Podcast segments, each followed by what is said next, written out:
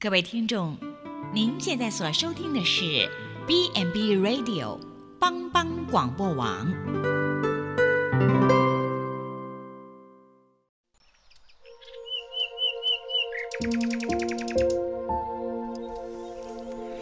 一日之计在于晨，一天的开始，愿你有好心情面对每一件事。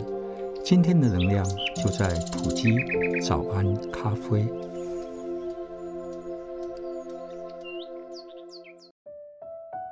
埔基早安咖啡，元气满满的一天，从更新的心发出。大家平安，我是普里基督教医院儒学会牧师。经过一晚的安歇，你是否重新得力了呢？上帝的话应许我们，神所亲爱的必使他睡得香甜，所以有一眠好觉是神极大的福气。今天我们要分享的主题。行在神的真理与爱心中。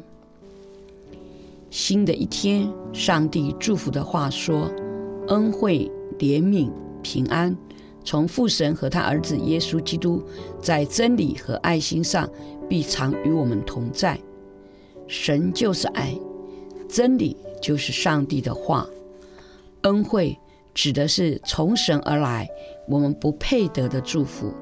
但神乐意赐给你我，怜悯，神把祝福给了我们，也让我们能够领受得着这样的祝福。平安，当我们领受神的赐福，带出与神、与人、与自己真实的平安，不论任何环境中都能够平静稳妥。